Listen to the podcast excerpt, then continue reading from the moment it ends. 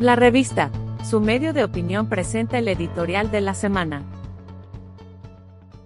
Interpretación de un arranque incómodo. Los primeros días de acomodo para la nueva administración han sido un tanto difíciles y confusos. La falta de experiencia, tanto pública como política, ha salido fácilmente a relucir, sin negar también que hay un ambiente sensiblemente hostil, por parte de algunos sectores de la prensa, que se ha encargado de subrayar exageradamente cada uno de los errores cometidos en estos días de inicio. Ese sin duda, es también un factor que nos aleja fácilmente de la atención sobre los temas estructurales a los que el país debe abocarse a la brevedad, sin negar la importancia de los temas sanitarios sobre la mesa. Hay enseñanzas importantes que la administración del presidente Chávez debe atender a la brevedad. Una de ellas es que para emitir una directriz cuenta tanto el contenido como la forma y que la premura, si no hay una debida atención técnica, puede conducir a los errores, como los dados a conocer. La otra es que debe medirse muy bien el impacto integral de las decisiones, por cuanto sus consecuencias son públicas. Se trata de un grupo de trabajo, reclutado en un tiempo récord y bajo condiciones económicas muy ajustadas, por lo que pretender que el grupo sea un sólido equipo de trabajo en el corto plazo es simplemente una quimera.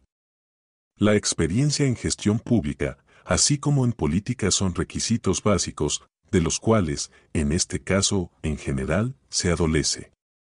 Hablamos, eso sí, de un partido político nuevo, que llega a gobernar en un contexto complejo. Es por ello importante el concurso de la Asamblea Legislativa como eje del poder formal, para ayudar a equilibrar en estos días la balanza y facilitar al gobierno la salida en su incómodo arranque.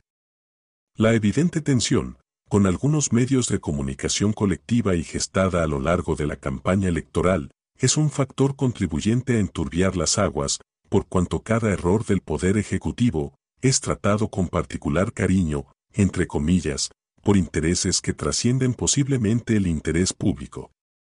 Su tarea es magnificarlos cuanto sea posible. Los errores deben enmendarse, pero también esas intenciones, pensando más allá, deberían bajar su intensidad.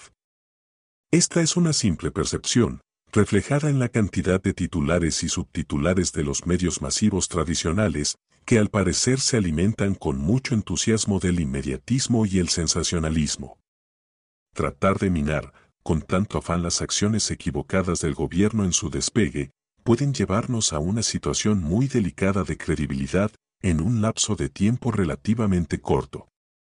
El momento es propicio, para llamar la atención en el sentido de que hay temas urgentes y temas importantes. Estos últimos no deben ser soslayados como parece estar sucediendo. Y no es que mascarillas y vacunación contra la pandemia no sea un tema de enorme relevancia porque lo es, pero tampoco el de mayor trascendencia en la situación integral que atraviesa el Estado costarricense. Así de elemental, así de claro.